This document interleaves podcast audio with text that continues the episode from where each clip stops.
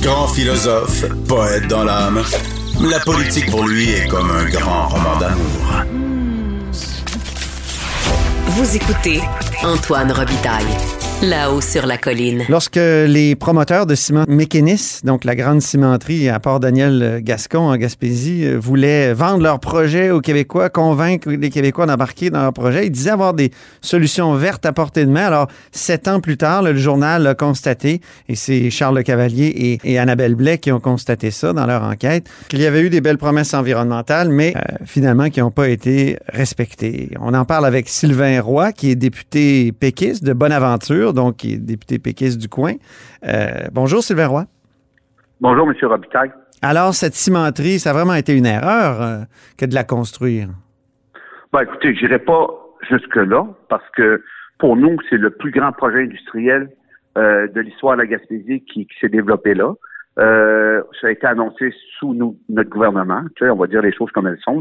Le gouvernement du Parti québécois de Pauline Marois, ben Absolument, absolument. Puis l'ensemble des Gaspésiens euh, était d'accord avec le projet. Puis euh, on y voyait quand même euh, un événement, je dirais, très important pour le développement économique de notre région, qui avait des indicateurs en termes de richesse assez négatifs, merci. Là, on était d'un dernier au Québec. Mais sept ans plus tard, la, cimenterie est vendue, un. Puis deux, ben, a produit des fois des des, fumées collantes, là. Euh, c'est pas drôle, là. Ça pollue énormément. Puis on n'a pas respecté les promesses environnementales qui avaient été faites lorsqu'on voulait aller chercher du financement de l'État québécois. Oui, effectivement. Bon, pour en ce qui a trait euh, aux, euh, bon, aux fumées collantes, je suis intervenu dans le dossier, j'ai demandé des comptes, on nous a sorti des histoires comme quoi qu'il y avait des équipements qui étaient défectueux puis qui, qui devaient être réparés. Euh, bon, depuis ce temps-là, j'ai pas eu d'autres nouvelles. Moi, la population m'informe quand ça va pas. Quand ça va bien, personne ne me parle, mais quand ça va mal, je le sais. je suis intervenu. Ceci étant dit, le non-respect des engagements par rapport à l'utilisation de la biomasse, entre autres, ben, à un moment donné, il euh, faut comprendre la dynamique. On a des actionnaires importants qu'on appelle la Caisse de dépôt de placement et investissement Québec, qui voulaient du rendement. Là. Hein? faut dire les choses. Et ces, ces gens-là, euh, à mon avis, n'avaient pas beaucoup d'intérêt à euh, réduire la production pour faire une transition environnementale en utilisant de la biomasse. Fait qu'il faut pas juste mettre le dos sur et la responsabilité sur la gouvernance directe et euh, je dirais des, directeurs opérationnels, mais les investisseurs avaient un mot aussi à dire là. Donc c'est la faute à la Caisse et à Investissement Québec au fond? Non, non, non. Je dis pas que c'est la faute de la Caisse et d'Investissement Québec. Je dis que ces gens-là avaient un rôle à jouer dans les orientations de transition euh, environnementale qui n'ont pas pris leur responsabilité. C'est ça. Donc, euh, euh, on sait que l'argent n'a pas d'odeur, là, mais eux voulaient du rendement.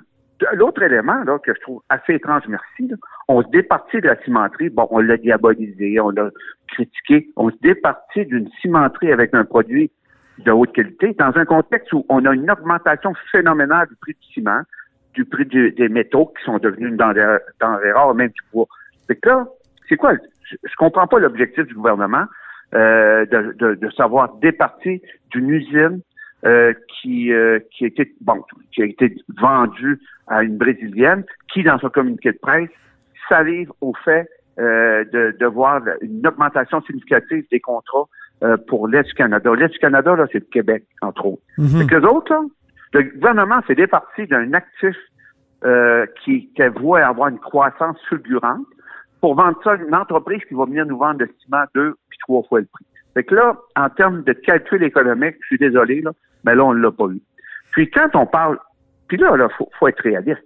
Quand on parle d'environnement, euh, oui, d'électrification des transports, oui, des autos électriques, mais les autos électriques, là, ça prend des viaducs puis des pompes. Tu fais pas ça en chocolat, là. Ouais, c'est ça. en ciment. Fait qu'à un moment donné, le ciment, là, il faut pas juste venir euh, des pays où on, on, a des normes environnementales très, très discutable, où les, conditions de travail sont euh, sont terribles et, et bon, etc., etc. Donc, on fait venir du ciment d'extérieur, on a bonne conscience, on veut pas de cimenterie chez nous, mais en même temps, on veut des belles petites voitures électriques qui roulent sur des viaducs, des ponts qui sont solides. Fait que, mhm. faut être cohérent. Hein? Donc, c'était pas une erreur, c'était une bonne chose, puis euh, il y a juste les ben, promesses environnementales qui. Ben non, non, non, regardez. Là, moi, là, je, je peux pas remettre la porte à dents dans le tube impossible pour moi. Moi, j'étais pas ministre.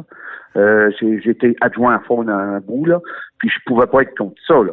Hein? Aujourd'hui, euh, toute le, je dirais toute une portion de la péninsule euh, a réussi à développer, des entreprises ont réussi à développer des, des, services et des, activités économiques reliées à la cimenterie qui, qui font l'affaire de bien des gens. là. La, la ville de Chandler euh, est en ébullition là, depuis que la cimenterie était bâtie. Les, on a des emplois dans l'usine, mais on a des emplois aussi indirects qui sont importants. Donc, est-ce est-ce que c'est est-ce une erreur? Euh, je pense qu'il y a eu certaines erreurs de fait euh, pendant la construction par des gestionnaires peut-être qui n'étaient pas des bons, mais de là acheter le bébé avec l'eau du bain, mais là, il est trop tard. Puis là, on ne commencera pas à démanteler ça. Qui plus est, une des inquiétudes que nous avons, c'est que la brésilienne euh, s'est entendue à garder les emplois jusqu'en 2029. Mais là, en 29, qu'est-ce qui va se passer, là? On va démanteler. Nous, ce qu'on craint, c'est qu'on prenne le minerai on l'amène ailleurs. Puis qu'on qu'on arrête le haut fourneau et puis qu'il n'y ait plus de production de ciment euh, comme tel, mais qu'il y ait- qu'on qu'on qu'on prenne le, le- minerai et qu'on aille le, mettre dans des hauts fourneaux euh, ailleurs euh, dans le monde. Un Mhm. autre élément, là, sais, moi, c'est sûr que c'est pas une usine d'eau bénite, là. Hein? Ça fait du ciment. Ouais. Autre élément, il faudrait, avant de, de, de, de tirer dessus à boulet rouge, voir quelles sont euh, les tonnes de CO2 par tonne de ciment. Si vous allez voir les autres cimenteries au Québec, je pense que vous allez voir un ratio pas mal plus inquiétant que celui de la ciment, de ciment mécaniste. Le problème du ciment mécaniste, c'est qu'il produit beaucoup de ciment pour répondre aux besoins euh, nord-américains de, de réfection des infrastructures. Puis un des gros, je vous le dis, là, un des gros acheteurs de ciment, c'est le gouvernement du Québec. Et là, on s'en va, puis là, j'ouvre une parenthèse, vers une surchauffe de l'économie, vers une raréfaction des ressources, et on aurait été euh, capable de- d'en faire quelque chose de très bien pour l'État québécois. Moi, j'ai même suggéré un, partenariat public-privé. Pourquoi ne, parce que bon, y, a- y a des acteurs privés qui sont dans le dossier. Pourquoi ne pas prendre la portion publique et la transférer au ministère des Transports, qui utilise le ciment pour bâtir nos infrastructures? Mais là, on l'a vendu à perte à une entreprise qui va nous revendre le ciment trois fois le prix. Fait que là, euh, je pense qu'il y a des gens qui ne savaient pas calculer. Est-ce qu'il faudrait remplacer jusqu'à 50% du coke de pétrole, là, qui, qui finalement est, le- est le carburant de la cimenterie, par de la biomasse forestière comme il avait été prévu? Ben, les moulins sont déjà prêts à fournir de la biomasse.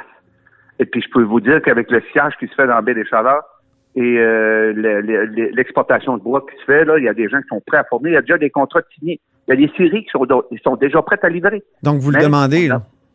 Ben oui, je le demande. C'est sûr, je l'ai toujours demandé.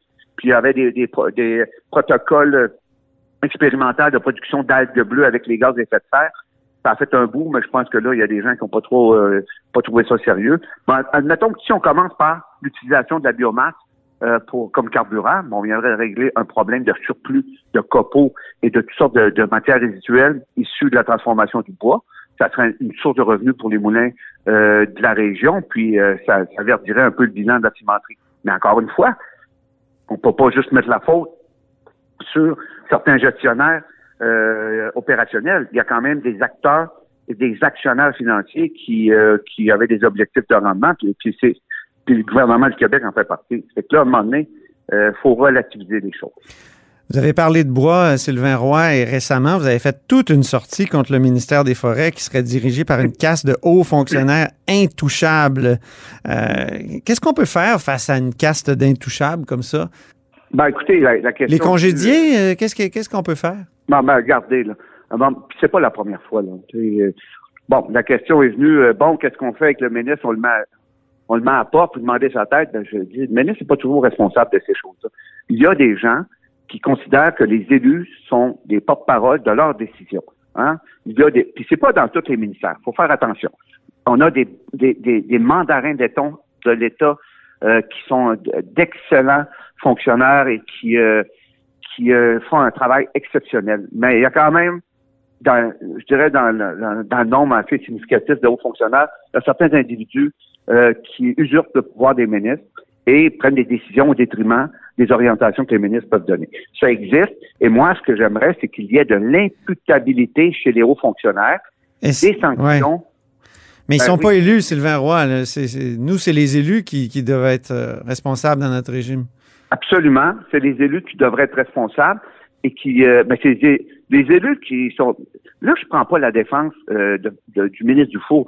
Tout ce que je veux vous dire, c'est que des fois, les élus sont mis devant des situations qui ont été provoquées par des sous-ministres ou des hauts fonctionnaires qui ont décidé euh, d'aller dans telle direction sans avertir le ministre. le ministre est pogné pour répondre ou défendre ou cautionner des actions qui, à la base, il ne cautionnerait pas.